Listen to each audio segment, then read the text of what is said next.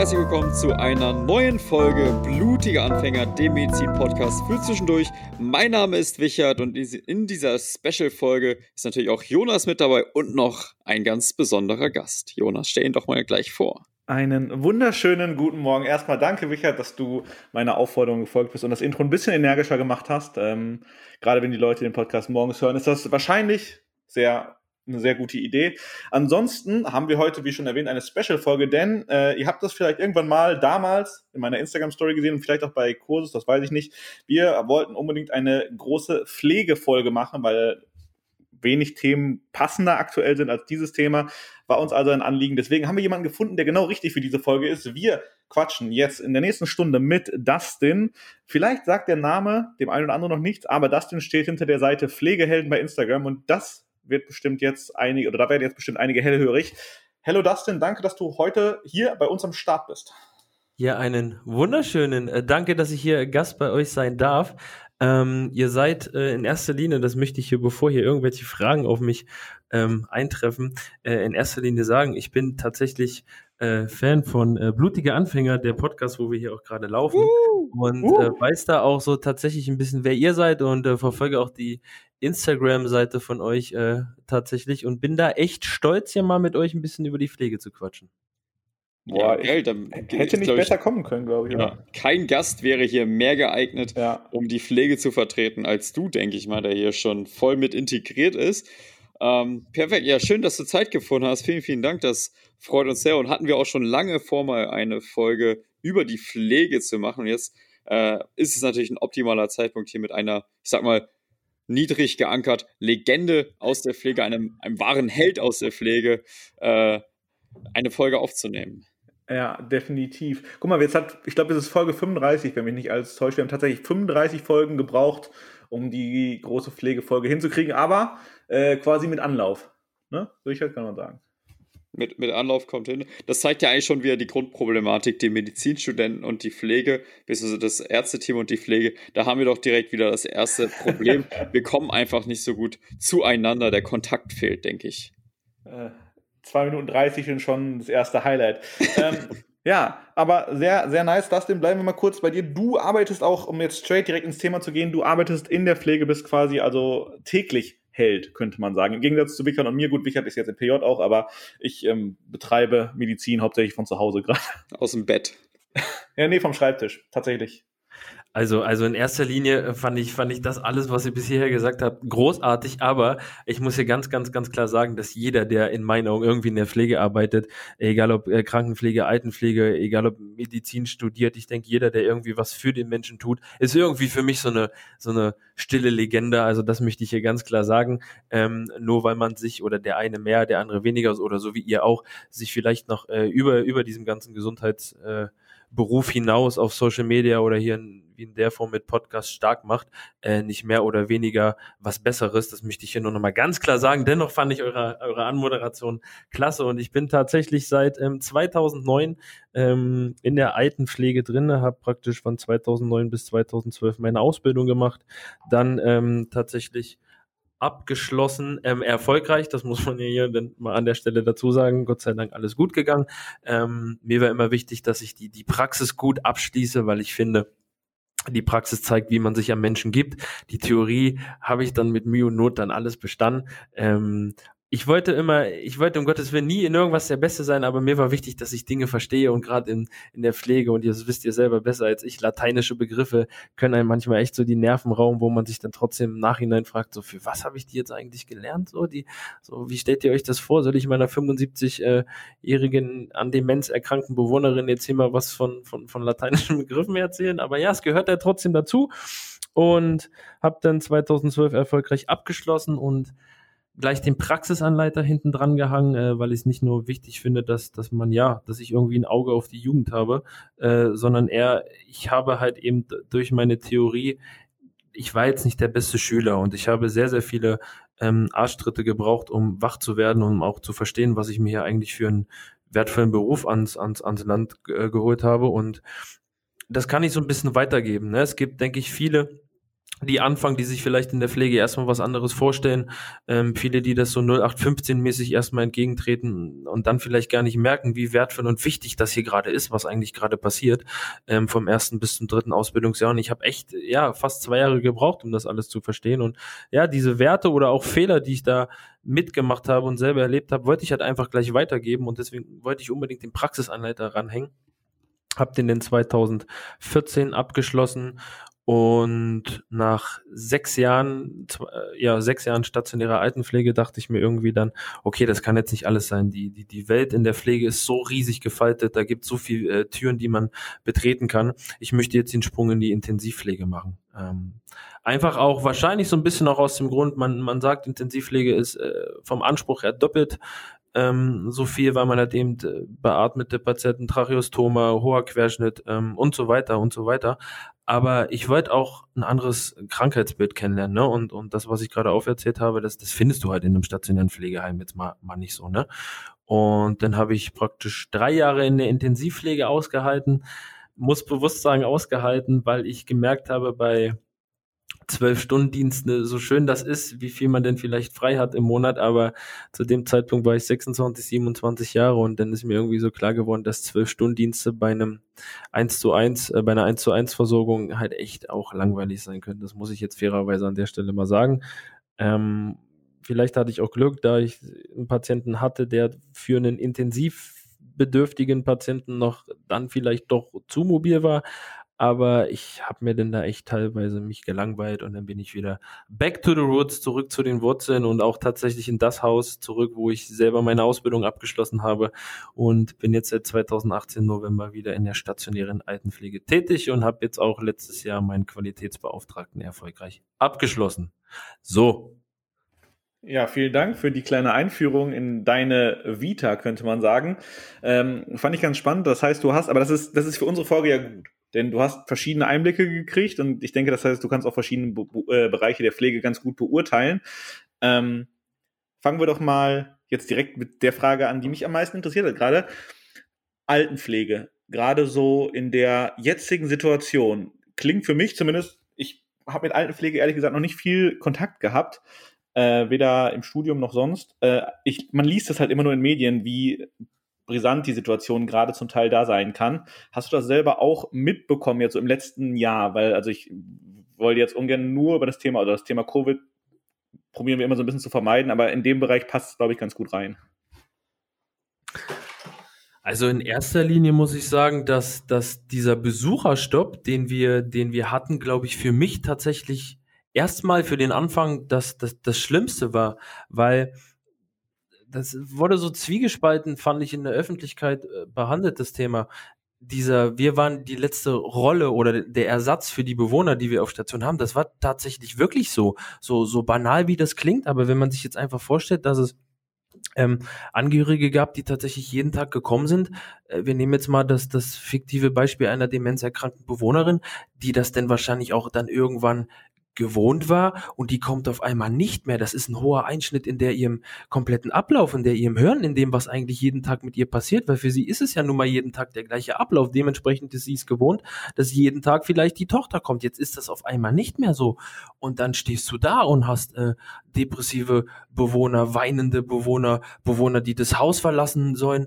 Dann erklär meiner Demenzerkrankten, dass jetzt hier Mundschutzpflicht ist, weil wir eine vermeintliche zu dem Zeitpunkt äh, Virusinfektion ne, was sich jetzt als Pandemie herausgestellt hat, aber ähm, das einer demenzerkrankten Bewohnerin klarzumachen, was hier gerade in der Welt passiert, die macht den Fernseher an und sieht Leute, die auf einmal einen Mundschutz aufhaben, das kennt die nicht. Die kommt aus einer ganz anderen Zeit, die, die, die, gerade mit, mit, mit der Form der Demenz ist das ja nochmal ein ganz anderer Ablauf im Hirn. Und das war echt schwierig, weil da dann auch neurologisch und, und auf die Psyche, da ist halt einfach sehr, sehr viel passiert bei uns im Haus. Und wenn man sich jetzt mal überlegt, dass du 45 Bewohner ab und an, wenn halt nur mal ein positiver Corona-Fall aufgetreten ist, davon waren auch wir nicht verschont. Aber ähm, erklär mal den Leuten, in ihrem Zimmer zu bleiben, in ihren 20 Quadratmeter, was sie danach haben, mit einer, mit einer Wohnwand und einem Fernseher und einem Bett. Und vielleicht noch einen Schrank mit Klamotten drinne und, und die haben ein Fenster zum Rausgucken auf 20 Quadratmeter. Im Sommer bei 35 Grad. Das war alles nicht lustig. Das war, das war, grausamer Alltag, wenn ich das an der Stelle sagen darf. So, egal wie schön man da ähm, versucht, seinen Job zu machen und wie viel, mit wie viel Herz man dabei ist, da gab es für mich Situationen, da kam ich echt an meine Grenzen so, weil ich halt einfach nicht mehr wusste, was ist hier jetzt eigentlich gerade meine Rolle? Bin ich, bin ich Familienersatz? Bin ich hier in der Psychiatrie gelandet? So banal wie das klingt, aber man hatte echt so teilweise das Gefühl, ähm, weil die Bewohner einfach durchgedreht sind und ich kann es verstehen. Ja, wow, das ist total interessant, äh, da mal so direkte Einblicke zu bekommen.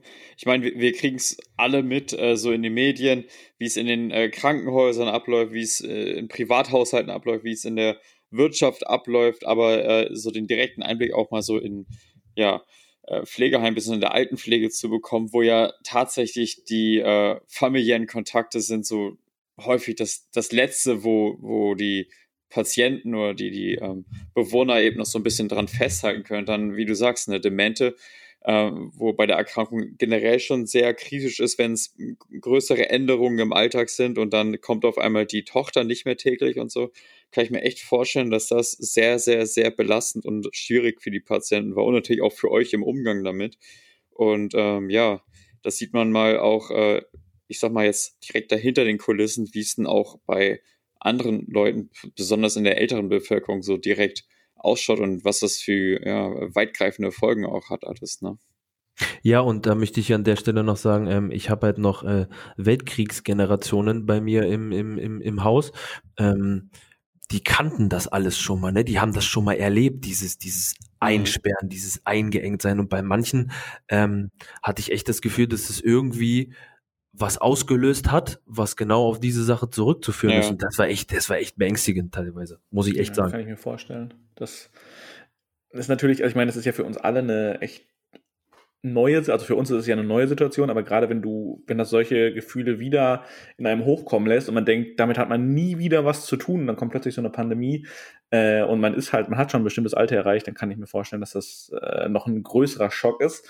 Aber auch das, was du gerade wiedergespiegelt hast mit dem Besucherstopp, äh, wie wichtig gerade auch Angehörige und Besucher in einem Pflege- und Altenheim sind. Das war auch das Erste, was ich mir so dachte, als ich damals, ähm, als es zum ersten Mal diesen Besucherstopp gab, die Medien gesehen habe. Da hat man ja sogar, da hat man, es gab ja in der, in der Tagesschau Bilder ähm, von richtig coolen Ideen, wie dann Leute vorm Fenster mit ihren Angehörigen gesprochen haben oder irgendwelchen Leuten, die wirklich so Fassaden hochgeklettert sind. Da denkt man erstmal, okay, crazy, aber du hast ja gerade einmal gezeigt, warum das so wichtig ist gerade. Und äh, ich glaube, damit versteht man das auch ein bisschen mehr.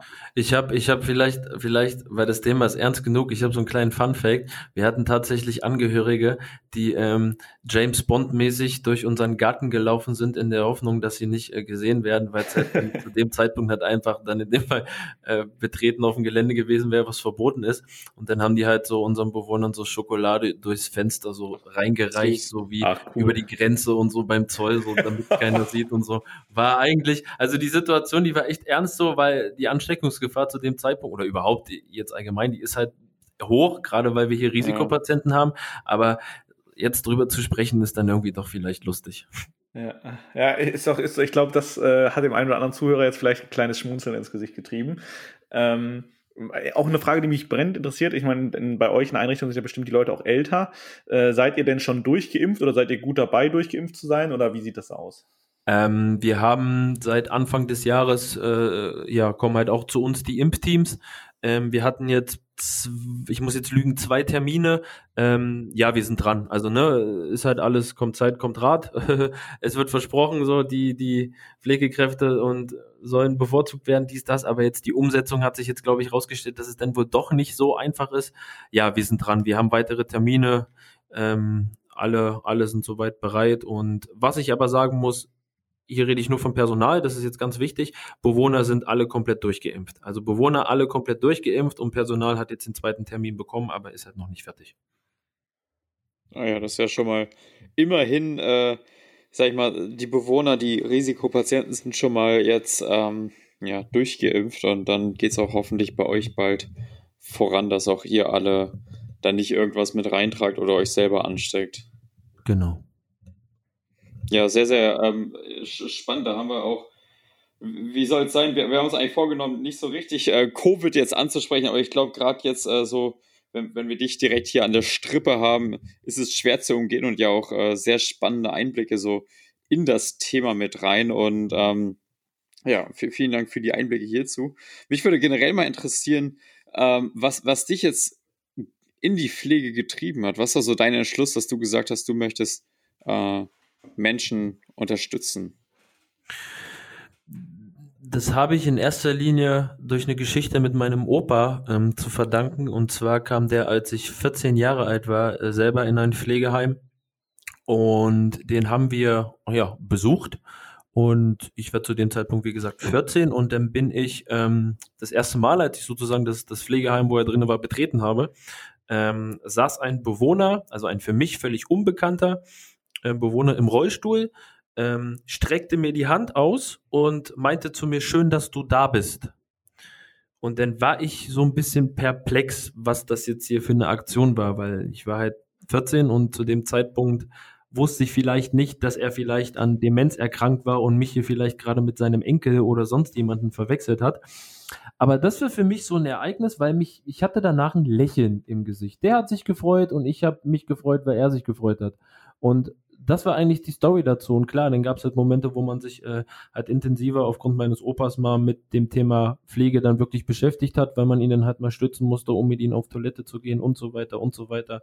Ähm, und dann habe ich irgendwie gemerkt, dass das mir nicht nur Spaß macht, weil so spaßig ist dieser Job nicht. Es ist eigentlich ein sehr, sehr emotionaler Job.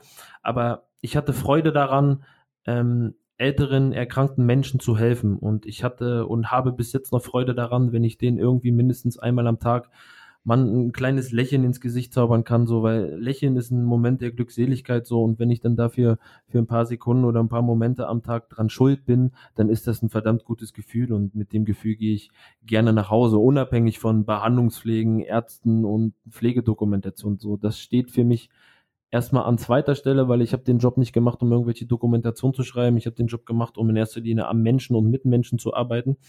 Ähm, leider ist es in der Umsetzung andersrum. Ne? Man muss sehr, sehr viel Zeit eben für genau das investieren.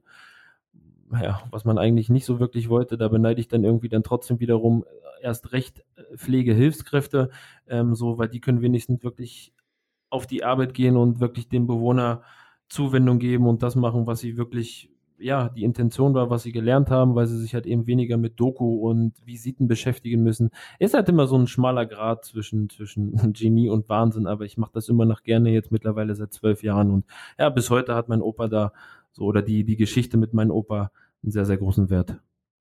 Ja, ich glaube, so gerade persönlich, wenn man persönliche Gründe hat, um in der Medizin zu landen, dann ist das schon immer ein starker Background und ein starker Beweggrund für. Ähm, eine Sache, die sehr gut rübergekommen ist, glaube ich, gerade, ist, ist, denke ich mal, auch immer wichtig in diesem Job, dass man weiterhin Spaß daran hat. Denn ähm, ja, man hilft natürlich auch anderen Menschen, aber man darf natürlich auch selber den Spaß nicht verlieren beim Arbeiten. Und deswegen, was ich mal generell ganz spannend finde, ich meine, Pflege ist, ich glaube, es wurde schon, kann man sagen, im Jahr 2020 mehr über Pflege geredet als sonst. Ähm, Wichert und ich haben ja beide auch mal einen Einblick in die Pflege gekriegt ich gehe davon aus, dass Wichert irgendwann damals auch mal ein Pflegepraktikum gemacht hat. Aber selbstverständlich. Äh, ja, kannst du dich noch daran erinnern? Ja, war mit die schönste Zeit meines Studiums. ähm, nee, aber das ist zum Beispiel auch eine wichtige Sache. Finde, also ich muss ehrlich sagen, ich bin Fan davon, dass Medizinstudenten dieses Pflegepraktikum machen, weil das so, also das war für mich mein erster Kontakt mit Krankenhaus, muss ich ja. zugeben. Ich habe es direkt nach dem Abi gemacht und nach dem, nach dem Pflegepraktikum wollte ich halt noch mehr Medizin studieren als vorher. Das heißt, das hat mich nochmal bestärkt. Aber ich finde es auch gerade wichtig, dass man da erstmal so kennenlernt, was sind denn Aufgaben, die die Pflege hat. Und was, was mir auf jeden Fall auch aufgefallen ist, das wir so bestimmt gleich bestätigen können, dass man als Pflegekraft oder in dem Beruf deutlich mehr mit dem Patienten an sich zu tun hat als als Arzt. Weil du siehst die, die Patienten und die betreust die Patienten ja viel intensiver als die Ärzte im Endeffekt. Zumindest war das mein Eindruck, der bis heute so bestehen bleibt den Eindruck können wir so stehen lassen tatsächlich. Man muss aber auch hier witzigerweise dazu sagen, ich brauche aber auch für jeden kleinsten Fotz, wenn ich es mal auf Deutsch sagen darf, eine ärztliche Verordnung. Und das fängt schon mit einer Voltarensalbe an. Also klar, in erster Linie, in erster Linie bin ich, ähm, ich sag jetzt mal von 6.30 Uhr bis 8 Uhr damit beschäftigt, mit meinen Bewohnern die, die, mit denen gemeinsam aufzustehen, bei der Grundpflege zu unterstützen, ähm, sie anzuziehen, sie kleiden, sie in den Speisesaal zu bringen und so weiter und so weiter. Und wenn es dann irgendwann 8 Uhr schlägt, habe ich als, als, als Pflegefachkraft dann halt eben meine ersten Behandlungspflegen, sprich Insulin verabreichen, Medikamente austeilen, Verbände, vielleicht schon eine kleine Visite in irgendwelche Bewohnerzimmer, weil mir der Nachtdienst vielleicht übergeben hat, dass Bewohner X hat Schmerzen angegeben da und der hat Übelkeit angegeben. Na klar, dann muss ich da auch vielleicht in meiner morgendlichen Runde vielleicht mal anhalten und mal hinterfragen, hey, braucht man vielleicht den Hausarzt oder ist Besserung eingetreten, reicht die Bedarfsmedikamention. Hm, das ist dann wiederum aber schon wieder sehr, sehr viel Behandlungspflege. Dann habe ich 45 Bewohner, die brauchen alle relativ zeitnah ihre Medikamente, weil dann schon wieder das Frühstück äh, kommt. Im allerbesten Fall noch vor dem Frühstück und vor den Medikamenten das Insulin verabreichen. Also dann kommen wir hier schon in den ersten, äh, äh vom Zeitmanagement in den ersten Stress. Ja, und dann muss ich wiederum sagen, wenn jetzt Bewohner X Rückenschmerzen angibt, ähm, und hat aber keine Bedarfsmedikamentation. Somit kann ich äh, jetzt für den Bewohner nichts tun. Dann muss ich in dem Fall den Hausarzt anrufen, meinen Fall schildern. Bewohner X hat äh, Rückenschmerzen, Gelenkschmerzen, wie auch immer, was ich denn jetzt machen kann. Obwohl das ja eigentlich genau das ist, was ich vielleicht in drei Jahren Ausbildung auch gelernt habe, was ich halt vielleicht auch machen kann. Nee, ich brauche dann als äh, Pflegefachkraft trotzdem auch mit dreijähriger Ausbildung meine ärztliche Verordnung, vielleicht eine Voltarensalbe zu schmieren, weil wenn der Medizin medizinische Dienst der Krankenkasse kommt, sprich MDK, und eine, eine, eine Begutachtung hat im Haus und sehen würde, dass bei dem Bewohner ähm, Voltaren vielleicht auf dem Nachtschrank steht im Zimmer obwohl doch diese Voltaren-Salbe vielleicht gar nicht angesetzt ist. Das ist jetzt ein sehr, sehr, sehr fiktives Beispiel, aber es ist tatsächlich schon vorgekommen, deswegen kann ich das sagen. Dann kriege ich vom MDK einen Minuspunkt in Sachen Unterstrich Medikamentenmanagement. Bewohner hatte Voltaren-Salbe im Zimmer, diese war nicht angeordnet. Minuspunkt und dann fällt wieder meine Note im Heim. So. Wow. Ja, Danke crazy. an die Bürokratie wieder mal. Es ist, es ist manchmal echt, manchmal ruft man die Hausärzte an so, und dann, dann kommen die und dann lachen die einen teilweise aus. Und das ist nicht beleidigend, ich kann die sogar verstehen. so. Ich kann die tatsächlich sogar verstehen, weil die kommen manchmal wegen den banalsten Sachen. Aber ich muss verdammt nochmal eine Voltarensalbe oder eine Paracetamol 500, die sogar ich als ne, Normalo frei in der Apotheke kaufen kann, muss ich verdammt nochmal vom Hausarzt verordnen lassen. Und das ist manchmal, ich, ich, ich verstehe beide Seiten ja, am Ende sage ich immer, wir arbeiten alle für das Gleiche, für die, für die Arbeit am und mit dem Menschen. Und manchmal, manchmal ist es nervig, so sich so nicht, nicht unterordnen zu lassen, aber man fühlt sich so manchmal so von oben herab. Das ist gar nicht böse gemeint. Das ist einfach so, ich verstehe sie als Hausarzt, aber es tut mir leid, ich muss das tun, weil ich bin halt wieder so Dokumentationspflicht, ich bin gebunden. Es tut manchmal echt weh. Ja, das, ist, das ist so typisch deutsch. Ich meine, dieses ganze Dokumentieren ja. hat auch Vorteile, aber das, ich glaube, was du gerade geschildert hast, ist, das äh, ist typisch deutsche Bürokratie. Danke. Also, ja, ja. ja. Ähm, aber du hast auch eine andere Sache, ein anderes Wort gesagt, ähm, das ich immer wichtig finde, dieses von oben herab.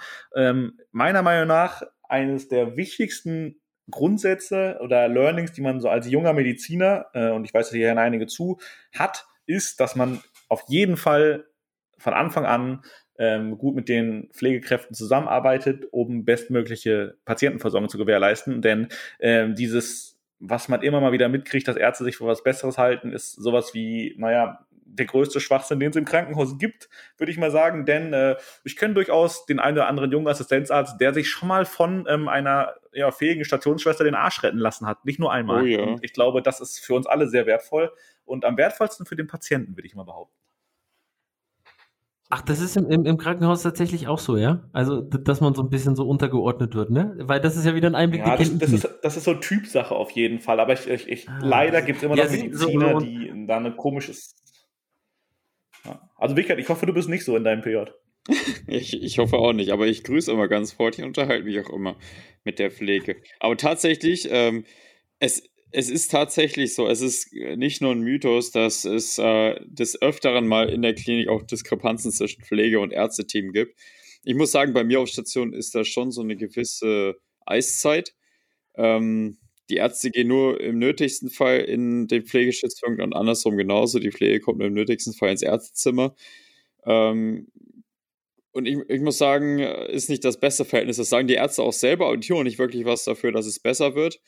Ähm, wenn mal was nicht so gut läuft, dann wird da auch nicht kommuniziert und gesagt, hier, das könnten wir vielleicht nächstes Mal besser machen, hier vielleicht mal drauf achten, was können wir euch besser aufschreiben oder so, damit es klarer ist, sondern es wird einfach hingenommen und ähm, quasi abgehakt. Und das, das ist mir jetzt so in der ersten Zeit jetzt in der Inneren aufgefallen. Das war in der Psychiatrie deutlich besser. Da, gut, da hat man eben auch mehr Freiräume mit der Pflege zu reden.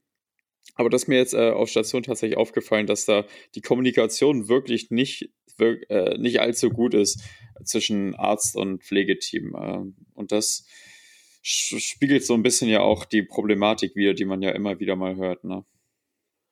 Ja, aber trotzdem, ne, am Ende des Tages arbeiten wir alle irgendwo zusammen und ähm, ich finde, niemand ist irgendwie äh, ranglistentechnisch besser oder schlechter. Am Ende des Tages geht es hier um Menschen, die gesund werden sollen oder im, im Alter in Würde leben sollen und ne, finde ich, ich finde, man sollte da alle gleich. Unterstreiche ich direkt, ist wahrscheinlich jetzt der wichtigste Satz bis jetzt aus diesem Podcast. So. so. Muss man einfach mal sagen. So. Ähm, mal ein kleines, kleinen Themenwechsel. Ähm, zweite, ich habe schon, es gibt ja, nee, warte mal. Ich spreche kurz was anderes an. Ich, ich wollte eigentlich noch mal zurück auf das Jahr 2020, aber das, das spare ich mir auf. Ähm, gehen wir mal zu dem, was du auf Instagram machst, was oder was du gestartet hast. Ich glaube, ich weiß nicht, wie lange es die Seite Pflegehelden jetzt schon gibt, aber ich folgt ja auf jeden Fall schon ein bisschen und finde es richtig cool, dass man wirklich alle möglichen, äh, also ihr, ihr repostet ja fleißig wirklich alle, die euch taggen oder viele und ich finde es immer cool, wenn ich wirklich so Leute sehe bei euch, die ich selber kenne aus der Pflege, mhm. ähm, die ihr jetzt repostet habt. Deswegen mal meine Frage, wie bist du auf die Idee gekommen, der Pflege auf Instagram so eine Bühne zu geben? So, da muss ich äh, der Intensivpflege danken.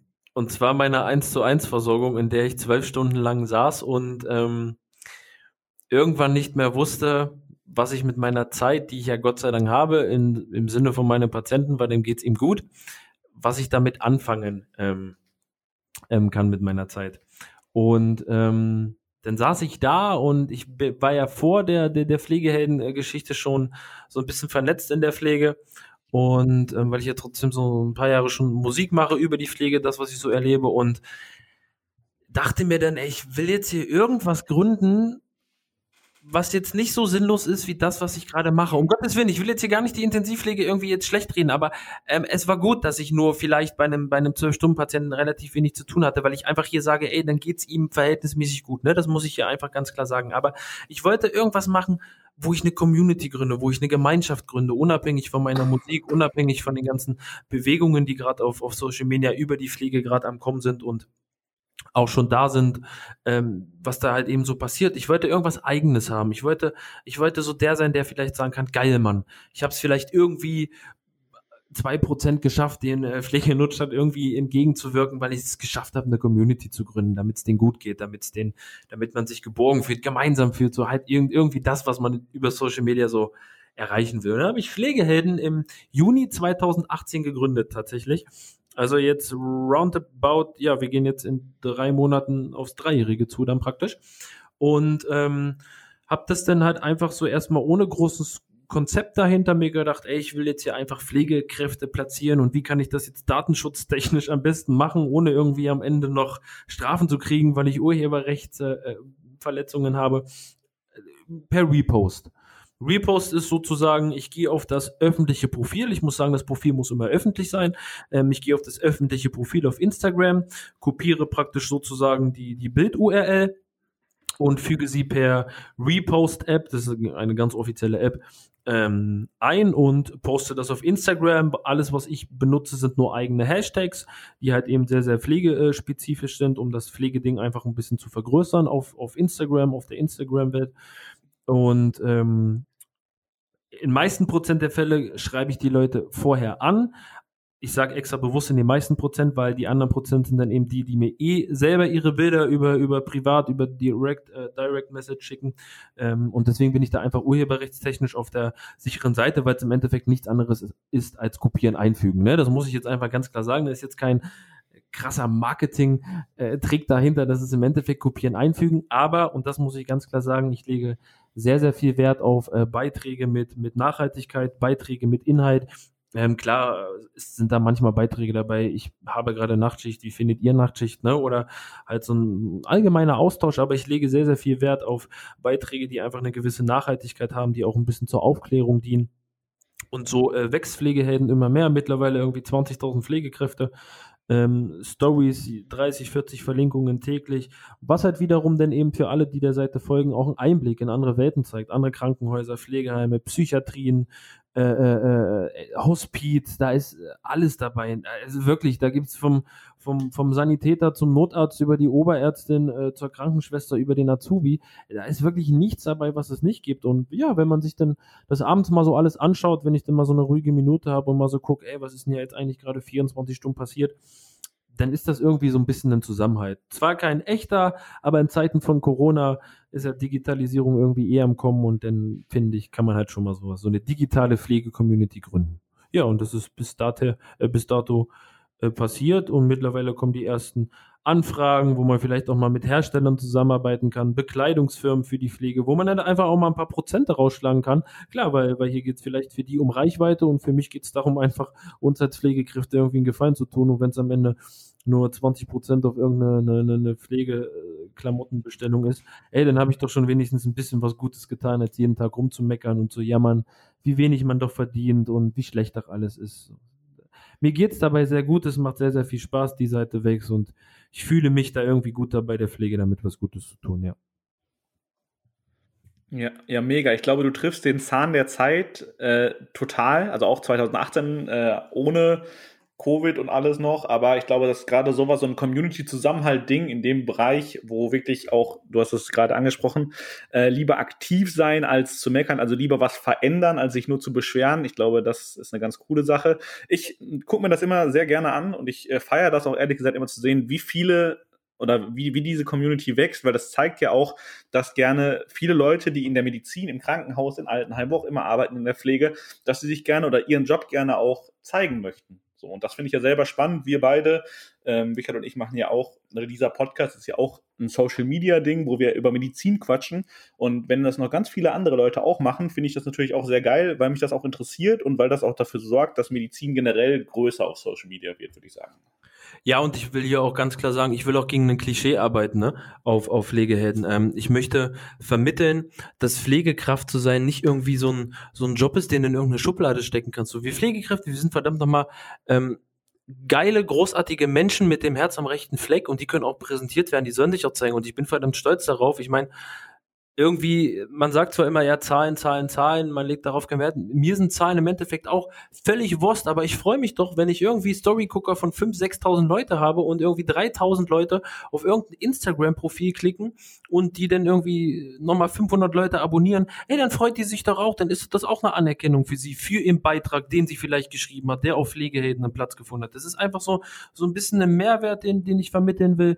Und ey, Pflegekräfte sind, sind hübsche Menschen, wir können uns alle zeigen, egal ob, egal wie du aussiehst und, und egal ob Medizinstudent, Azubi und 30-jährige Vollzeitfachkraft, äh, zeigt euch, wir müssen, wir müssen nicht gehört werden, wir müssen beides, wir müssen gesehen und gehört werden. Und wenn die Politik uns nicht schon helfen kann, dann müssen wir uns halt irgendwie selber helfen. Wir müssen halt irgendwie das Beste aus der Situation machen, was soll ich sagen? Ja, mega geil. Ich, ich feiere es ja richtig, deine Art und auch äh, so deine, deine Denkweise. Und äh, echt sehr, sehr schöne Sache an alle Zuhörer, egal ob äh, Pfleger, Therapeuten, Mediziner oder, oder, oder, schickt äh, auf jeden Fall, ähm, das sind eure Bilder bei Pflegehelden und äh, vielleicht auch eure Story dazu. Genau, auch, ne? folgt der, der Seite, folgt den, den ähm, Profilen, die da verlinkt werden, weil das sind alles, wie das denn schon sagt, großartige Menschen, die einen wertvollen Beitrag ähm, leisten und äh, ja, wie gesagt, ist echt ein richtig, richtig geiles Projekt. Wir haben es ja auch vor ein paar Wochen entdeckt, Jonas, und äh, das haben wir uns damals auch schon gedacht, ne?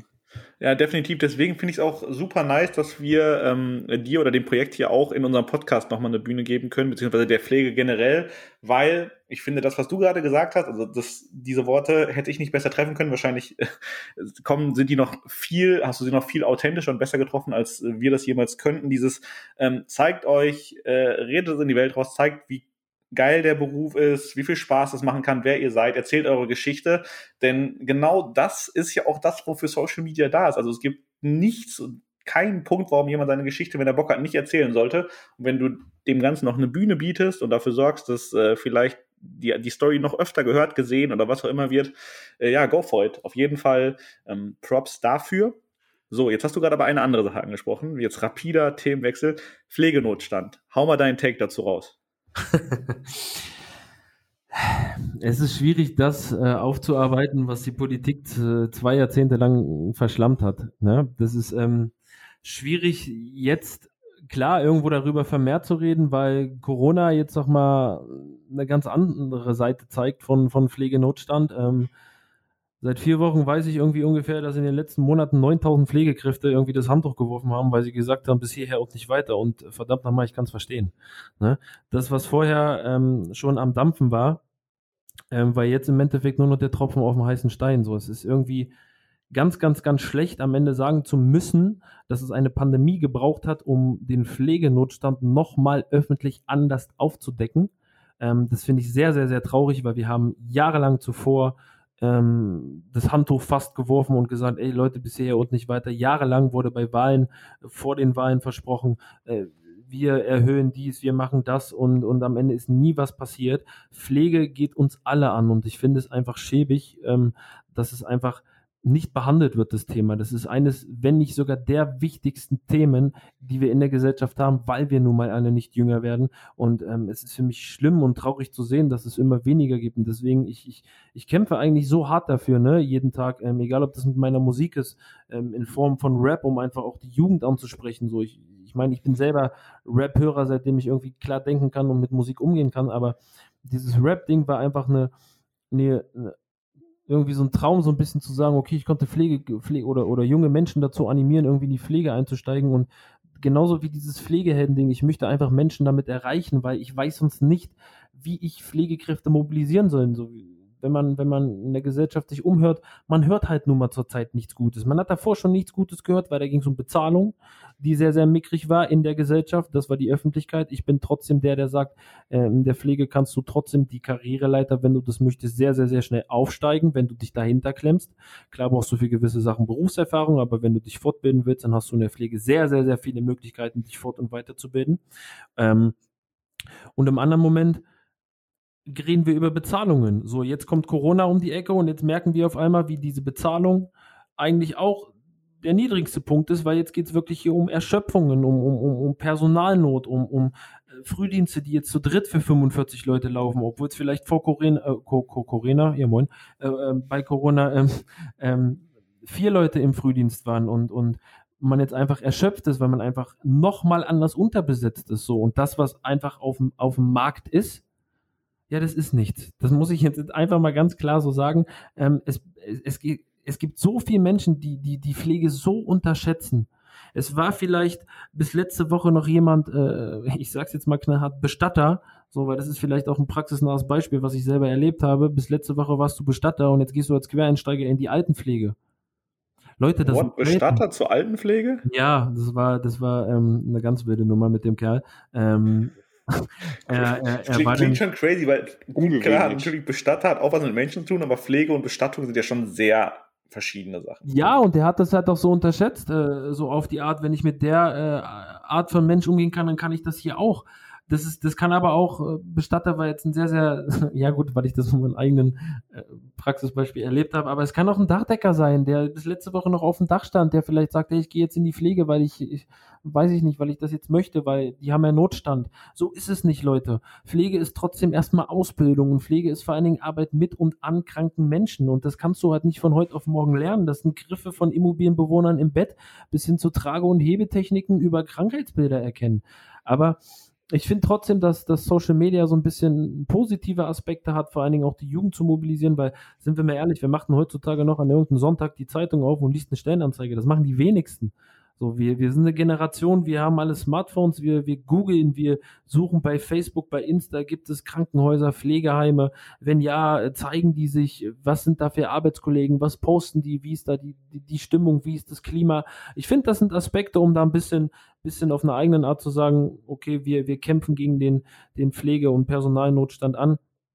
Und äh, ich muss trotzdem auch fairerweise sagen, wenn du unzufrieden bist mit dem, was du in der Pflege verdienst, dann entweder tust du was dafür, um mehr zu verdienen, weil da hast du in der Pflege wirklich viele, viele Möglichkeiten, das muss ich fairerweise sagen, ähm, oder, oder du kannst mit dem leben, was du hast. Mhm. Vielleicht kannst du ja für die Community oder für die Leute, die jetzt ähm, diesen Podcast hören und auch in der Pflege sind und vielleicht gerade das spüren, was du gesagt hast mit Unzufriedenheit oder ähm, die gerne was Neues erlernen möchten oder die gerne weiterkommen möchten, so die eine oder andere Möglichkeit mal kurz aufzählen, wie man sich denn überhaupt weiterbilden kann, ja. wenn man diese Standardausbildung. Das, das wäre spannend auf jeden Fall.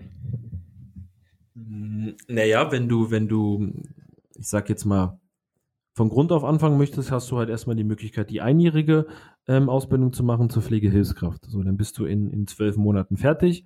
Ähm, Pflegehilfskraft, einfach nur kurz und knapp erklärt. Ähm, du arbeitest genauso mit und am Menschen wie, wie, wie, wie die Fachkraft. Ähm, alles, was du im Endeffekt nicht machst, sind Behandlungspflegen. Medikamente austeilen, äh, Insulin verabreichen, äh, Verbände, Beine wickeln, so diese Sachen. Die macht halt eben die Fachkraft und da ist eben halt auch eben der Unterschied. Fachkraft, dreijährige Ausbildung man muss hier natürlich dazu sagen, dass wenn du die Hilfskraft abgeschlossen hast, die einjährige, dann kannst du die Altenpflegefachkraft verkürzen. Sprich, du äh, musst ja nur eine zweijährige Ausbildung dranhängen. Äh, wenn du es aber jetzt so machst, wenn wir jetzt mich als Beispiel nehmen, ähm, ich habe 2009 angefangen, drei Ausbildungsjahre, war 2012 fertig, hatte dann ähm, eine praktische äh, Prüfung, eine drei theoretische Prüfungen und noch drei mündliche Prüfungen, genau. Und ähm, ja, dann war ich halt eben Fachkraft und dann habe ich halt eben, wenn wir es auch weiter an meinem Beispiel machen, eben gemerkt, okay, ich möchte noch weiter mit, mit eben ein bisschen so die Jugend fördern in der Pflege. Das heißt, ich machte den Praxisanleiter. Es gibt jetzt aber auch unzählige Möglichkeiten. Du kannst Wundmanagerin werden, du kannst äh, Hygienefachkraft werden. Ne? Das heißt, so ein bisschen für Ordnung, Sauberkeit auf den Wohnbereichen zuständig bei Qualitätsbegehungen mit äh, Hygiene, Gesundheitsamt etc., wie es jetzt zum Beispiel bei Corona öfters der Fall war. Ne? Gesundheitsamt kommt vorbei, ähm, um halt eben zu checken, okay, wenn ihr Quarantänefälle habt, äh, wenn ihr Corona-Fälle habt, wie seid ihr aufgestellt äh, mit Quarantänebereichen? Ähm, sowas kann man machen. Man kann ähm, klar auch noch rüber switchen zur Betreuung, ne, zur Betreuungsfachkraft. Also es gibt unzählige Möglichkeiten, die man in der Pflege machen kann. Führungsmöglichkeiten, äh, stellvertretende Wohnbereichsleitung, Wohnbereichsleiter, Pflegedienstleiter und dann kommt last but not least Einrichtungsleitung. Und wenn du dann immer noch nicht die Schnauze voll hast, dann gehst du halt über den Einrichtungsleiter hinaus zum, zum Regionalleiter.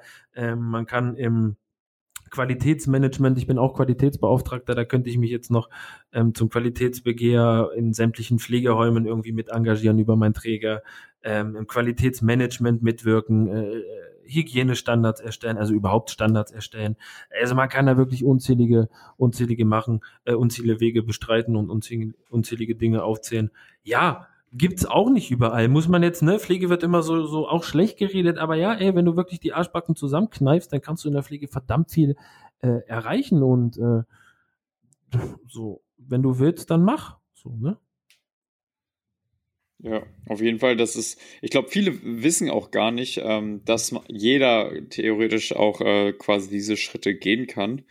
Ähm, beziehungsweise, dass man da auch eben die Weiterbildung oder die zusätzlichen Kompetenzen aufnehmen kann. In dem, in dem Sinne ist das schon, glaube ich, sehr, sehr interessant für die Zuhörer hier.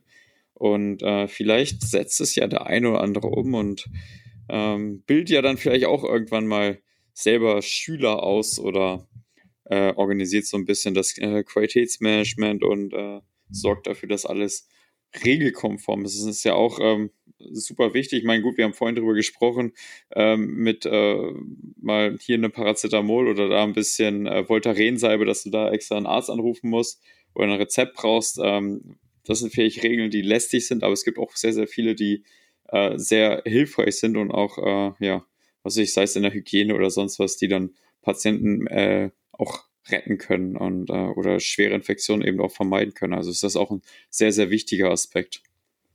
Ja, definitiv. Waren auch ein paar tatsächlich neue Bereiche für mich dabei. Also den einen oder anderen kannte ich schon. Aber ich denke, also ich bin mir sicher, dass hier in der Community, der blutige Anfänger-Community, auch einige Leute dabei sind, die gerade in einer von diesen Weiterbildungen stecken. Ähm, deswegen sehr cool. Ähm, eine Sache, um die wir nicht rumkommen in dieser Folge, ist deine Meinung zur Kampagne Ehrenpflegers. wahrscheinlich wahrscheinlich wusstest du, dass die Frage kommt. Ich habe es extra ein bisschen nach hinten geschoben, aber die äh, haben wir bei, wir haben, ich weiß nicht, ob du selber bei Clubhouse bist, da haben wir auch den einen oder anderen Talk gemacht und auch da schon mal über dieses Thema mit Leuten aus der Pflege gesprochen. Äh, aber deswegen bin ich jetzt sehr gespannt, was du davon hältst. Also ich habe tatsächlich nicht damit gerechnet, dass die Frage kommt, weil ich dieses Thema sehr, sehr, sehr verdrängt habe in den letzten Monaten. ja, es ähm, ist ja ähm, schon ein bisschen her, deswegen ähm, greifen wir das gerne nochmal auf, weil du hast ja sehr viel jetzt ge gezeigt, was du quasi machst, um den Pflegeberuf bekannter zu machen, um den Leuten eine Bühne zu bieten. Und ich glaube, das war auch eine Idee, die jemand hatte, um die junge Generation anzusprechen. Ist halt die Frage, wie erfolgreich es war, aber es war wahrscheinlich zumindest an die junge Generation gerechnet, äh, gerichtet. Ja, also hier muss man in erster Linie sagen, es ist wahnsinnig, wenn Profis am Werk sind. Ne? Also ich finde, wenn ich so eine Marketingkampagne aufbauen möchte, die viral gehen soll, die im, im, Fernsehen laufen soll, die auf Social Media einschlagen soll, was weiß ich, wo das nicht alles war, ähm, dann brauche ich da Leute, die vom Fach sind. So. Und hier hat man wieder gesehen, was passiert, wenn da Leute drüber berichten, die eben nicht vom Fach sind. So. Aber man eins, muss, man, eins muss man sagen, es ist viral gegangen. Ja. Es ist verdammt also viral gegangen und ich habe ich hab, ich hab fast eine Meise bekommen zu Hause, wo ich gesehen habe, dass das sogar noch bei Facebook gesponsert war, als gesponserter Beitrag, wo ich mir dachte, kriegt ihr den Hals nicht voll. Oh so, ja, die, haben, die wollten alles mitnehmen. Zack, so viele Viewer wie möglich. Werbung hier, Werbung da.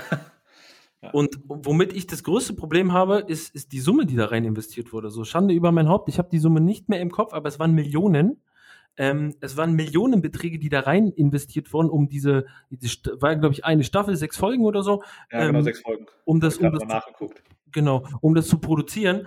Und dann denke ich mir so, wisst ihr, es gibt kein Geld für die Pflege und da und man muss alles erhöhen, damit man wieder mehr Geld für die Pflege reinvestieren kann. Und dann wird da so ein Millionenbetrag in so eine Folge gesteckt, wo ich mir dann echt denke, ey, was wollt ihr denn damit bezwecken? So holt doch die Leute, wenn ihr so viel Geld für das ausgeben wollt, dann holt doch wenigstens die Leute, die vor Ort sind, stellt die zwei Wochen frei, gebt ihnen dasselbe Gehalt, was sie den ganzen Monat verdienen, holt die zu euch in eure Sendung und dann machen wir was Realistisches draus. Weil das ist doch nicht realistisch, was da war.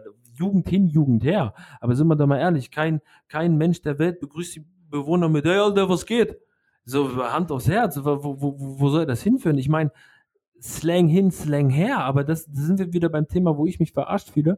Ich habe eine dreijährige Ausbildung gemacht, Leute. Ich habe Latein gefressen, weil ich das können musste. Ich hatte Arzneimittellehre und habe lateinische Beipackzettel äh, studieren müssen, um, um zu wissen, was da steht. Fachbegriffe, die ich noch nie kannte. Und jetzt kommt ihr mir mit einer Kommunikation um die Ecke, die nicht der Realität entspricht. Und Hand aufs Herz, die Generation, die wir jetzt aktuell in dem Jahrhundert noch pflegen, ey, die können mit, ey, Alter, erst recht nichts anfangen und mit, Digga, was geht.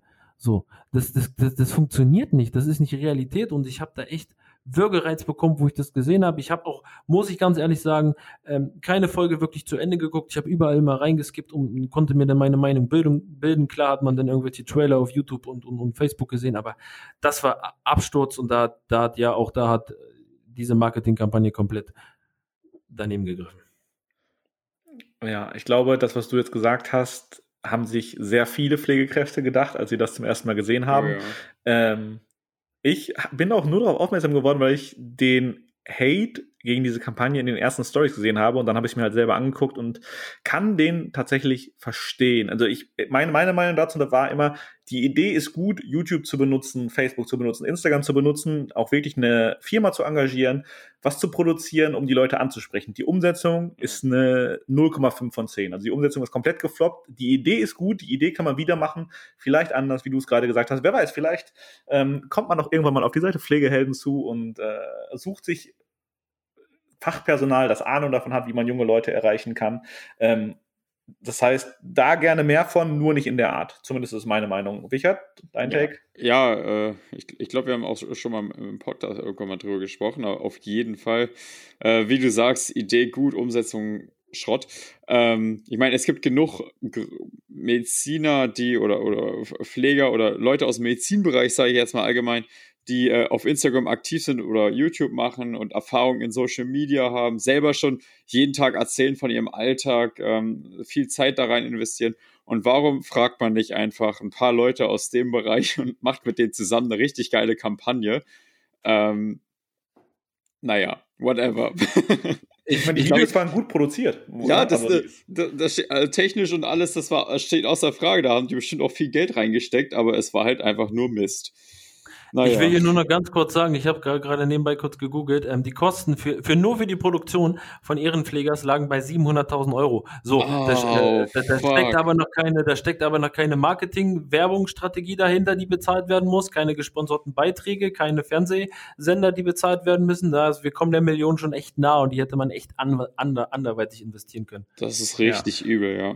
Auf jeden Fall. Ja, und die, die Frage ist halt auch, ob die Kampagne das erreicht hat, was sie wollten oder nicht, weil geklickt wurde, die, wurden die Sachen bei YouTube ja definitiv, also die Klickzahlen stimmen wahrscheinlich und die Views, aber es gab halt super viel Backlash und Back und zurecht und deswegen frage ich mich halt, ob der so groß war, dass die sagen, okay, so machen wir es nicht mehr, weil das wäre auch der falsche Weg. Ho hoffentlich ja, wird der Erfolg der Kampagne nicht anhand der Klickzahlen berechnet. ja, das ist halt die Frage bei sowas. Ich wollte gerade sagen, ich meine, Klickzahlen bringen halt auch kein Personal auf Station, ne? Ja, und da, da, haben die, da, haben die, da haben die halt absolut irgendwie was falsch verstanden. So. Aber ähnlich effektiv wie Klatschen vom Balkon, denke ich. Ähm. Und Lavendel. Grüße an den ja. Lavendel. Ja. Boah, das ist gut. Ich, ich habe nur darauf gewartet, dass jemand das Klatschen anspricht. Ich wollte nicht der Erste sein hier. Ja, wir haben schon einiges erlebt jetzt, glaube ich, das letzte Jahr an Fauxpas, die vielleicht nicht allzu naja, sinnhaftig waren. Naja, whatever. Ähm, wir, wir haben ja auch ein paar Fragen aus der Community zusammengesammelt. Tatsächlich hatte ich dir erzählt, dass wir einen Sticker gemacht haben. Und, kam da echt äh, was rein, ja? Da, da, kam echt was rein. Man, man glaubt es nicht. Und äh, tatsächlich eine ganz witzige Frage, die hätte ich mich, äh, hätte ich mir vielleicht damals auch vor dem Pflegepraktikum stellen sollen. Ich weiß nicht, wie es bei euch jetzt ist. Ähm, habt ihr manchmal auch Medizinstudenten im Praktikum da oder Formulanten oder so? Nein. Nein. Noch, noch nie, also okay. was, also ich kann jetzt wirklich nur von, von, von meinem Haus sprechen, aber ähm, wir haben maximal Praktikanten, wir haben wirklich so, so klassische Schulpraktikanten, die, ja. die dann halt mal vorbeikommen, wir haben Leute, die äh, im freisozialen Jahr äh, bei uns mhm. vorbeikommen, mhm. aber dann hört's, dann geht's halt auch schon los mit Ausbildungen. Ah, ja. ja, ich sag mal so, FSJ und Praktikanten, die machen ja eigentlich ähnliche Sachen, wie man jetzt als Medizinstudent zum Beispiel im Pflegepraktikum macht, würde ich behaupten. Ähm, eine Frage ist zum Beispiel, die kommt von Alex Aldente. Alex Aldente. So. Das war jetzt auch schwierig, Michael, ne? Sorry. Ähm, was wirst du dir als äh, Pfleger von einem Praktikanten oder zum Beispiel FSJler oder Medizinstudenten wünschen, der jetzt meinetwegen ein paar Wochen mal bei dir Praktikum macht? Wie soll er sich verhalten? Wie soll er Interesse zeigen? Was soll er machen? Was wäre gut? Was wäre nicht so gut? Na, in erster Linie ähm, aufmerksam sein gegenüber dem Menschen, den er vor sich hat ähm, und erstmal zu schauen, kann er überhaupt damit umgehen? Kann er ähm, damit, damit arbeiten mit dem Menschen, der gerade vor ihm steht, im Sinne von ich äh, fördere ihn in seinen Ressourcen und achte auf die Krankheitsbilder und verhalte mich dementsprechend. Ähm, hat der, der Mensch Berührungsängste? Ne? Wie verhält er sich, wenn vielleicht ein dementiell erkrankte äh, Bewohnerin eine mit als Enkel verwechselt, so passiert mir auch hin und wieder mal, ne? Ähm, hat man Berührungsängste, kann man mit der Situation umgehen, kann man mit Gerüchen umgehen, ne? Muss man ja trotzdem sagen, ähm, das sind die Wohnungen der, der, der Leute und klar, die haben halt auch Fäkalien, das ist, das gehört zum Leben dazu, das ist menschlich und ähm, den einen muss man dabei unterstützen, den anderen weniger, aber damit muss man halt auch arbeiten und ähm, Viele haben einen, einen Dauerkatheter. Es gibt Menschen mit einem künstlichen Darmausgang, mit einem Stomabeutel. Ne? Das ist halt alles dabei. Damit muss man halt arbeiten und, und man muss halt auch für sich entscheiden und gucken, hey, kann ich überhaupt damit umgehen? Und so ein bisschen Empathie und trotzdem so ein bisschen Einfühlungsvermögen und, und äh, Hilfsbedürftigkeit gegenüber einem ja, alten, erkrankten Menschen gehört auf jeden Fall auch dazu. Hm, okay, also sehr viel so das Zwischenmenschliche, der direkte Kontakt zum Patienten.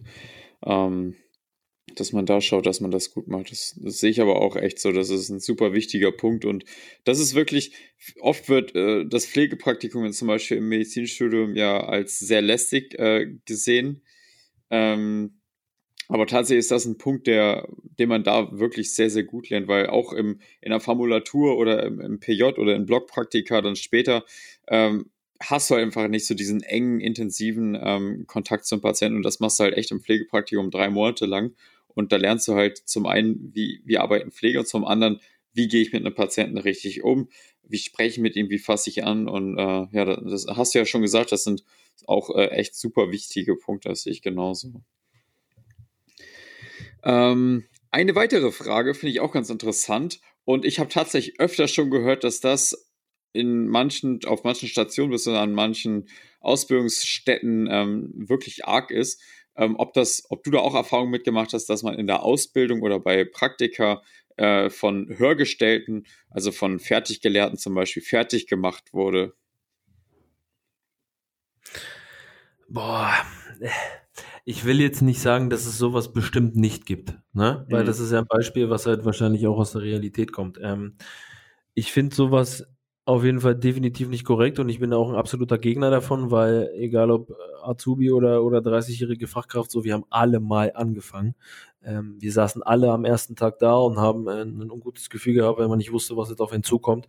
Und da sollte halt jeder mal zurückdenken. Ne? Und ich, wir haben doch alle das Herz am rechten Fleck. So. Wir wollen doch alle irgendwie aus Liebe zum Menschen, irgendwie um der Welt was Gutes zu tun, irgendwie dem Bewohner helfen. So, warum macht man sich denn untereinander so fertig? Das mhm. macht doch keinen Sinn. So, das fördert weder ein Team, das fördert weder die Harmonie, das macht keinen Sinn, das ist Quatsch. So, lass das sein. Ne? Aber ja, wird's geben, so, ich kann das Gott sei Dank so von meinem Haus sagen, so klar, äh, man muss sich nicht mit allen Kollegen verstehen, weil am Ende des Tages sind es keine Freunde, sondern Kollegen. Aber wir sind alle im selben Boot, ne? Wenn wir auf Station sind, wir sitzen alle im selben Boot, wir, wir haben Dienstbeginn, wir wollen irgendwann, dass der Dienst endet, wir wollen das gemeinsam überstehen, mit allen Höhen und Tiefen, die in so einer Schicht vorkommen, egal ob Krankenhaus oder Pflegepersonal. Äh, äh und da muss man einfach zusammenhalten, weil nur so fühlen sich die Bewohner gut oder, oder, oder die Patienten oder wie auch immer. Und ja, das ist Quatsch, das soll man nicht machen, das verschwendete Energie, so sich untereinander so fertig zu machen. Ja, das ist äh, tatsächlich keine schöne Sache. Und wie gesagt, das habe ich jetzt schon öfter mitbekommen, besonders so in, äh, im, im, Krankenhaus unter anderem in der Klinik, dass da äh, gern auch mal runtergemacht wird oder so. Und äh, sehe ich aber auch echt so, dass es äh, sehr schade macht, das ganze Klima kaputt und nimmt auch, äh, glaube ich, viel Spaß an der Arbeit. Und ja. Was will man machen? Man kann es nur besser machen. Und ich glaube, du bist auf jeden Fall ein Kandidat, der es auf jeden Fall besser macht, hast du ja auch schon gesagt, und da als Vorbild vorausgeht, auch als äh, Praxisanleiter. Ähm, da, da, das ist, soweit ich weiß, bist du dann zum Beispiel an Patienten mit einem Schüler und ähm, gehst dann mit ihm alles durch, wie man mit dem Patienten umgeht und, und prüfst ihn, glaube ich, auch, oder? Na, ich habe ähm, Anleitungstage in meinem Dienstplan, also vor allen Dingen sehr wichtig, wenn ich jetzt einen Azubi im, im, im dritten Ausbildungsjahr habe, der im Mai in acht Wochen vor der Prüfung steht, dann äh, braucht man halt auch mal eins, drei, acht, fünf mehr Anleitungstage, je nach äh, Zustand, sage ich mal jetzt, des, des, des Azubis vom Lernzustand her. Hm. Ähm, ja, genau, so eine Anleitungstage habe ich, wo ich dann sozusagen, ja, das mache ich mit, mit der Azubis selber aus, ne? Ähm, üben wir jetzt an einer Bewohnerin, soll ich mit dir eine ganze Schicht mitlaufen und gucken, dass du das schulisch und politisch korrekt machst, ne? Ähm, das, das bequatsche ich dann immer individuell mit meinen Azubis, weil jeder ist auf einem anderen Stand, ne? Mit, mit einem Azubi im dritten Ausbildungsjahr kann ich ganz anders harmonieren und arbeiten, als mit jemandem, der seit vier Wochen dabei ist. Ähm, und ja, da ist viel, viel Individualität dabei, aber am Ende des Tages ist, ist, ist wichtig, dass ich ein Vertrauen habe mit dem Azubi, dass ich auch, also muss ich sagen, auch in privater Hinsicht ähm, bis zu einer gewissen Grenze, klar, mit meinem Azubi am Start bin, weil wenn er ein, einen Tag vor der Prüfung steht und nach Herzkammerflimmern hat und vielleicht kurzes Gespräch mit seinem Praxisanleiter sucht, um zur Ruhe zu kommen, so dann bin ich da, dann gehört das für mich jetzt Stopp dazu, so auch gerne über die Arbeitszeit hinaus, weil das ist es mir dann wert, weil ich weiß selber, was ich für, für, für, für Flattern hatte, so einen Tag vor meiner Abschlussprüfung, deswegen wäre ich da über jeden, der irgendwie da ruhig und cool agiert, äh, dankbar. Und da bin ich, da bin ich da. So, und ich mache das, ich mache das von Herzen gerne. Leider habe ich nicht immer die Zeit dazu, weil eben aufgrund Personalnotstand, Ausfall, Corona, ähm, so eine Anleitungstage auch mal wegfallen und dann ist halt einfach wichtig, die, die Schicht oder den Dienst abzudecken, als ja, den Azubi zu begleiten, so hart wie das klingt. Das sind halt auch ja die Nachteile, die jetzt halt eben der Azubi hat. Das muss man jetzt einfach mal so ehrlich sagen. Und wir stecken da leider alle in derselben Haut. Ich habe da auch kein gutes Gefühl so. Ähm, auch so für die Leute, die jetzt vielleicht gerade im ersten Ausbildungsjahr sind, ne, die jetzt vielleicht im September angefangen haben, die jetzt irgendwie seit sechs Monaten Homeoffice haben und sich das alleine beibringen sollen, irgendwie, was vielleicht sonst ein Lehrer in einer, in einer Praxisstunde ganz anders erklärt, vielleicht an der Puppe. Ähm, die sollen da jetzt das zu Hause lernen und ey, ich stelle mir das ganz, ganz schwierig auch für die Zukunft vor. Ähm, ich hoffe wirklich, dass das funktioniert da im Homeoffice, dass sie das trotzdem irgendwie alle theoretisch ja, durchblicken und trotzdem irgendwie in der Praxis umsetzen können, weil sonst habe ich da echt so ein bisschen Bedenken, wenn ich ehrlich bin. Ja, das kann ich bestätigen, weil im Studium ist es ja auch so, dass wir Medizin in Homeoffice lernen gerade. Ist nicht das Geilste der Welt. Also ich vermisse Krankenhausroutine schon tatsächlich, muss ich sagen. Äh, Im April geht das dritte Corona, also Covid-Semester für mich auch im Studium los.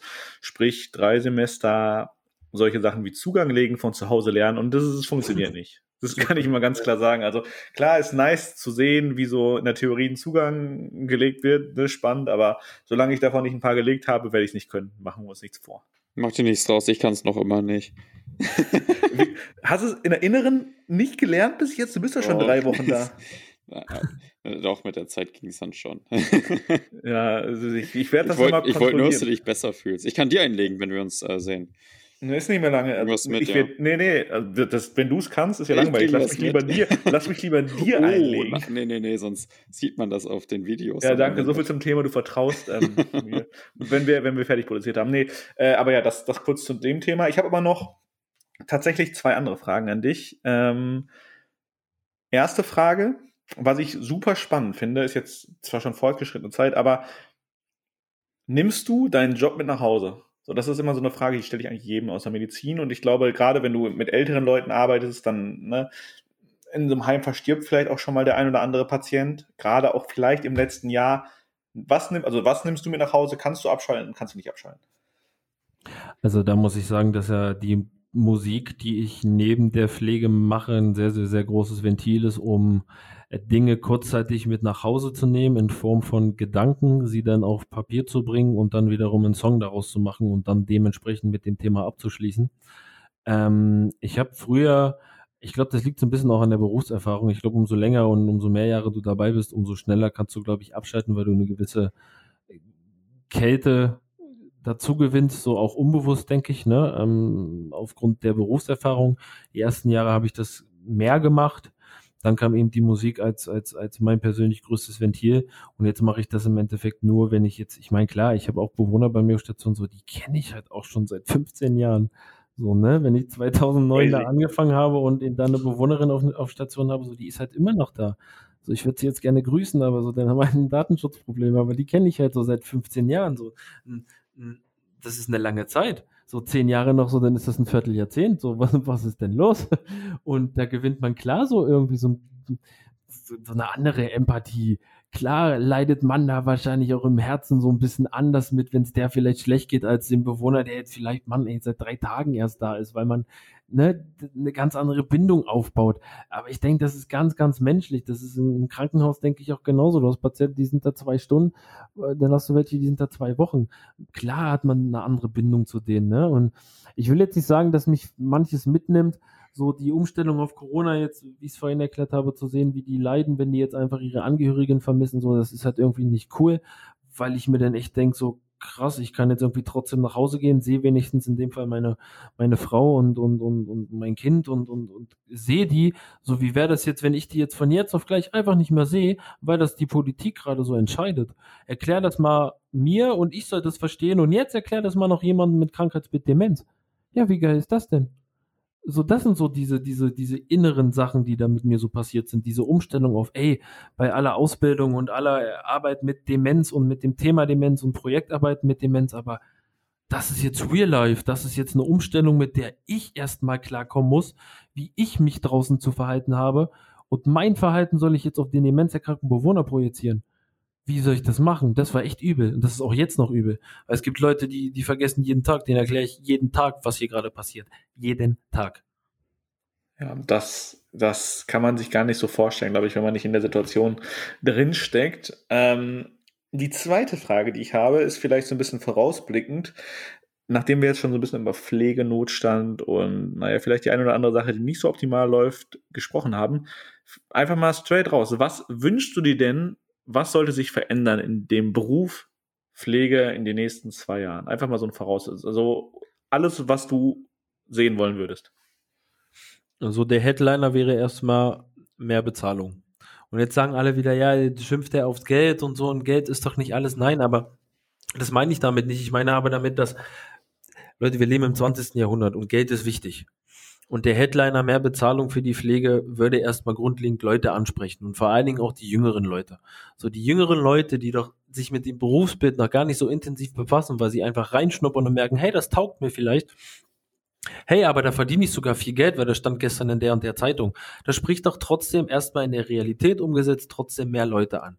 So, klar ist Bezahlung nicht alles, um Gottes Willen. Und wie ich auch vorhin schon gesagt habe, ich finde jeder, aber das in jedem Beruf so ist, für sein Brot selber verantwortlich. Ne? Man kann sehr schnell hochklettern und wenn du zufrieden bist mit dem, was du hast, dann lass deine Position und dann ähm, hat man sich aber auch nicht zu beschweren. Mhm. Dennoch denke ich, dass man mit Bezahlung Personal ansprechen kann und dieses ähm, Klischee und das Gejammere und äh, Pflege Pflege ist das, was in deinem Herzen ist, so diese typischen Headlines, so die man so hat. Pflege ist Herz und Pflege ist viel, viel, viel äh, Verstand und du musst dein Herz am rechten Fleck haben. So dieses Empathische, da müssen wir ein bisschen weg, weil Pflege ist verdammt nochmal fachlich. Pflege ist drei Jahre Ausbildung und Pflege ist Arbeit am und mit Menschen. Und man muss das ein bisschen professioneller gestalten. So ein Ehrenpfleger kann das zum Beispiel gar nicht. Ne? Hätte man auch anderweitig investieren können und da wirklich eine, eine professionelle fachliche Kampagne machen können, die auch wirklich aufklärt, wie die Realität ist.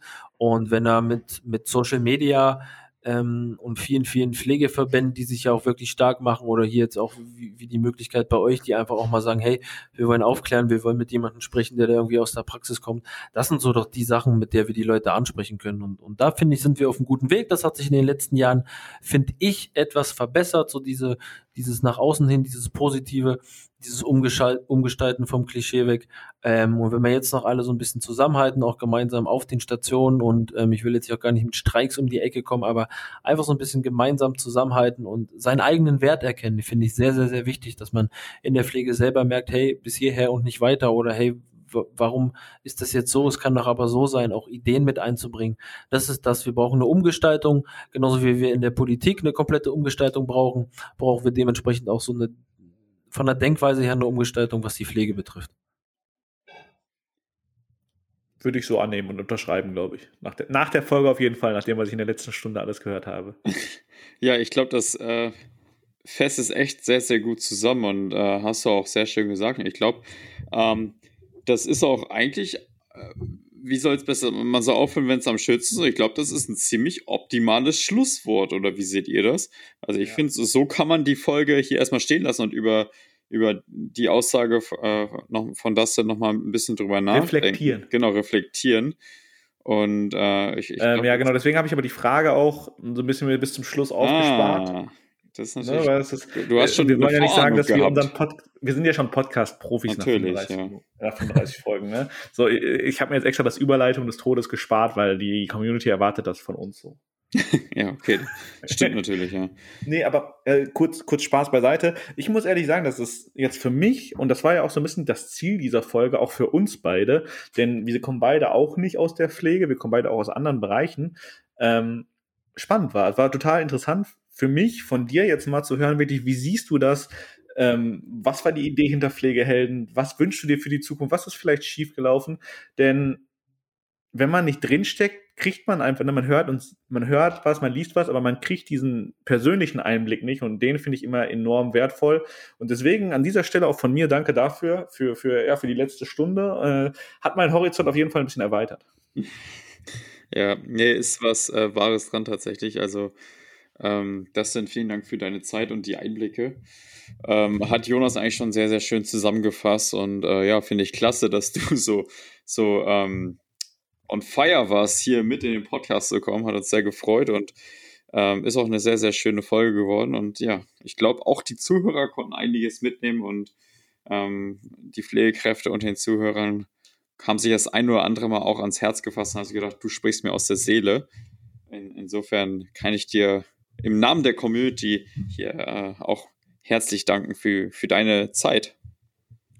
Ja, äh, muss ich zurückspielen äh, nebenbei. Danke, dass ich hier einen Platz finden durfte, gemeinsam hier ja über die große Welt der Pflege zu reden. Hier bei euch äh, blutige Anfänger Podcast. Ich, ich finde, ihr macht fachlich unfassbaren Content. Ich habe das äh, euch auch privat schon erzählt, äh, was ihr da auf Instagram auch macht. Das ist für mich Wahnsinn. Das ist ein Einblick, den ich auch noch so noch nie hatte. Also da auch mal äh, ja Props von meiner Seite. Aber ich habe äh, zum Abschluss, wenn ich noch eine Frage an euch stellen darf.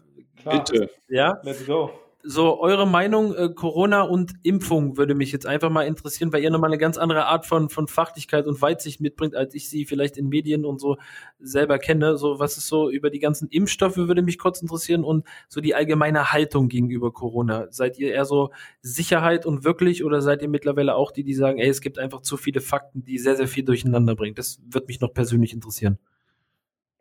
Ich bin jetzt mal sehr nett und überlasse Wichert. äh, das Wort zuerst. Nee, aber aus, wir haben ja schon, wir haben ja schon mal eine Impffolge gemacht. Ähm, ich überlasse Wicher das Wort, weil er ist schon geimpft. Das unterscheidet okay. mich und Wicher. Ja. Deswegen darfst du anfangen. Ich wusste, ich wusste aber, dass das kommt. Das machst du gerne. ähm, ja, aber äh, mein Take präsentiere ich ja trotzdem. Ja, nee, also äh, klar, Thema Impfung ist ja zurzeit eben in aller Munde und äh, steht nicht im besten Licht, so wie es abläuft.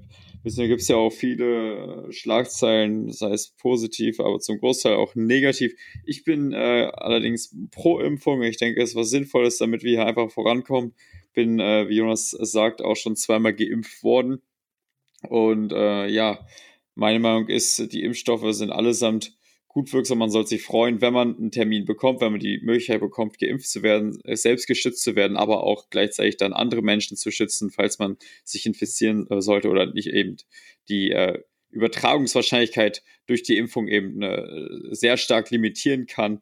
Und äh, ich glaube, das ist ein wichtiger Schritt. Und ja, jetzt hapert es nur an der Umsetzung und die könnte wahrlich besser laufen, aber ich hoffe, dass es in den nächsten Wochen äh, auch dahingehend schneller wird, dass wir endlich, ich meine, über ein Jahr sind wir jetzt schon in dieser wirklich blöden Situation und ähm, ich glaube, das Thema müssen wir jetzt kein neues Fass aufmachen, aber man soll alles dran setzen, um so schnell wie möglich da rauszukommen und wieder normales äh, Leben führen zu können. Und deswegen denke ich, dass die Impfung da auf jeden Fall ein sehr, sehr guter Weg zu ist. Äh, ja, mein Standpunkt ist tatsächlich relativ ähnlich. Ganz witzigerweise habe ich jetzt gerade einen Tweet gelesen, ähm, der ganz gut zu deiner Frage passt, äh, von einem guten Freund von mir, der hat geschrieben, März 2020, meine Watchlist ist lang genug, mir kann gar nicht langweilig werden. März 2021, Siri, spiele den Podcast in halber Geschwindigkeit. Geil. ja, also ich, ich musste echt grinsen gerade weil wir auch einen Podcast aufnehmen, aber ähm, ich glaube, dass dieser Tweet fasst die Stimmung in der Gesellschaft perfekt zusammen. Also 110 Prozent dafür. Äh, Thema Impfung. Ich bin noch nicht geimpft, weil irgendwie äh, hätte ich in zwei Krankenhäusern geimpft werden können und die haben mich vergessen. Scheinbar einfach nur. Nein, äh, kurz, kurz bevor mein Termin war, ist der Impfstoff leider ausgegangen. Äh, und danach wurde ich irgendwie vergessen. Aber das passiert jetzt demnächst und ich lasse mich definitiv impfen. Ich würde mich, hätte mich auch trotz, also ich habe, hätte mich auch trotz dieser ganzen Kritik, die in letzter Zeit passiert ist, dafür entschieden, alle aus den Gründen, die Wichert auch gesagt hat. Ich glaube einfach, dass der Nutzen da bei Weitem das Risiko in Anführungsstrichen überwiegt. Ähm, Deswegen finde ich so ein bisschen schade, dass diese AstraZeneca-Politik, also dass, dass das so negativ ähm, so einen negativen Beigeschmack bekommen hat durch diese drei Tage Impfaussetzer, ganz klar, also macht Sinn, das nachzuverfolgen, was ist da passiert, warum ist das, aber ich glaube, dass jetzt viele Leute mit deutlich mehr Respekt da dran gehen als vielleicht vorher. Ähm, ansonsten Thema, die, die andere Frage, die du gestellt hast, ich finde es halt so ein bisschen schade, dass diese klare Linie nie gefunden wurde in der Covid- ähm, Situation. Ich glaube, das sieht man gerade aktuell ganz gut. Erst heißt es, äh, ja, es gibt, wir lockern wieder, ist ja vollkommen legitim, dann alles wieder komplett gestoppt, dann wieder doch hin und her, hin und her und dieses Hin und Her ist das, was mich persönlich so ein bisschen stört. Mhm. Ähm, ich glaube aber, dass wir alle drei tatsächlich in einer ganz guten Situation sind, dass wir noch normal arbeiten gehen können. Richtig, richtig. So, das, das ist so der Punkt, der, weswegen ich immer sage, dass ich die, dass es wahrscheinlich viel mehr Leute gibt, die von dieser Pandemie ganz anders betroffen sind. Also jetzt nicht gesundheitlich, sondern ne, was so, wenn ich jetzt überlege, dass ich jetzt ein Jahr lang im Homeoffice wäre, dann würde ich wahrscheinlich auch bekloppt werden. Aber wir sind ja alle noch im Krankenhaus und, und mein Alltag hat sich jetzt nicht so riesig verändert. Natürlich hat er sich schon an allen Ecken und Enden verändert, aber das Studium läuft weiter, ich bin weiter im Krankenhaus und das, da bin ich wirklich dankbar für, muss ich sagen. Denn das diese Routine ist einfach wertvoll und ich habe jetzt keine Lust, die zu verlieren. Ich glaube, euch geht es da auch ähnlich.